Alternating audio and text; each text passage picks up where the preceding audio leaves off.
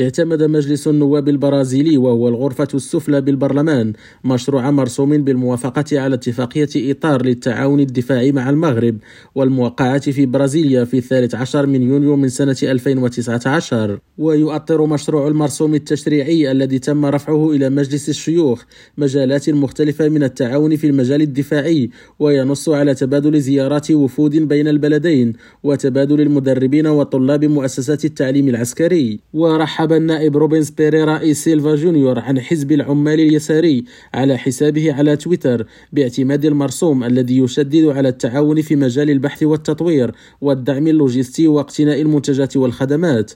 كما تنظم الاتفاقية المشاركة في الدورات النظرية والعملية والفعالية الثقافية والرياضية وكذلك المساعدة الإنسانية والتدريب الصحي العسكري. وتم التوقيع على مشروع المرسوم الذي يحدد أيضا قواعد المسؤولية المدنية التي تحكم هذا التعاون خلال زيارة وزير الشؤون الخارجية والتعاون الإفريقي والمغاربة المقيمين بالخارج السيد ناصر بوريطة. خالد التوبة ريم راديو برازيليا.